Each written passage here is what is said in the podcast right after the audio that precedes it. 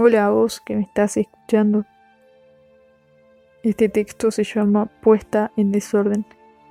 Te lo leo, dice así. Cuando decidís ordenar completamente una habitación, llega el momento en que te das vuelta y en vez de haber orden, hay tanto desorden que te preguntas para qué comenzaste a hacerlo. El caos es tanto que parece que no se va a poder ordenar nunca. De a poco, muy a poco, ves que algunas hojas ya no sirven, que hay una caja que solo ocupa espacio porque no tiene nada adentro. Por ahí encontrás un recuerdo, una foto, y te quedas un rato largo mirándolo. Se te pasa el tiempo.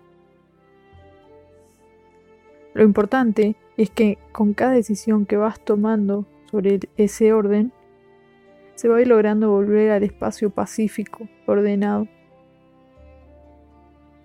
Cada tanto en la vida nos toca a nosotros ser nuestra propia habitación. Nos cansamos, nos sentamos, miramos para atrás, hay caos. Miramos para adelante, hay caos. Y me pregunto entonces, ¿qué hay en el medio? ¿Dónde estamos? ¿Hay tiempo? Sí, hay tiempo.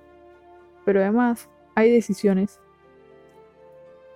Me gusta pensar que lo caótico nos exige una cuota de creatividad. De nada sirve lo que los otros hicieron con su caos. No es nuestro. Tu caos, tu universo, necesita de tu propio orden. Como en la habitación, hay cosas que ya no sirven. Y entonces habrá que desecharlas. ¿Hay cosas que quieres conservar? Por supuesto. Y es aquello que muchas veces como brújula nos marca nuestro norte. Date tiempo y dale tiempo a tu desorden. Capaz que en un rinconcito muy escondido encontrás algo que haga valer que haya tanto desorden. Pienso que muchas veces a los humanos nos molesta el caos, el desorden. Supongo que es porque escapa de nuestro control, pero no lo sé.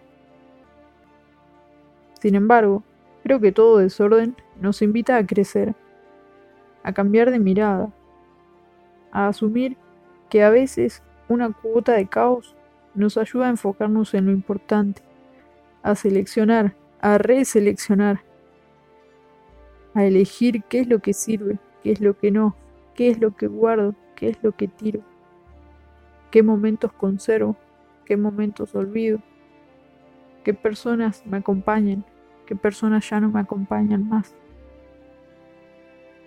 qué personas queremos seguir teniendo en nuestra vida, qué personas queremos dejar atrás.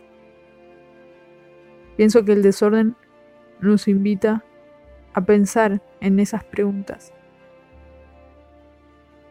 No hablo del desorden de una habitación, hablo del desorden en nuestras vidas, cuando el futuro es tan incierto que uno no sabe qué hacer.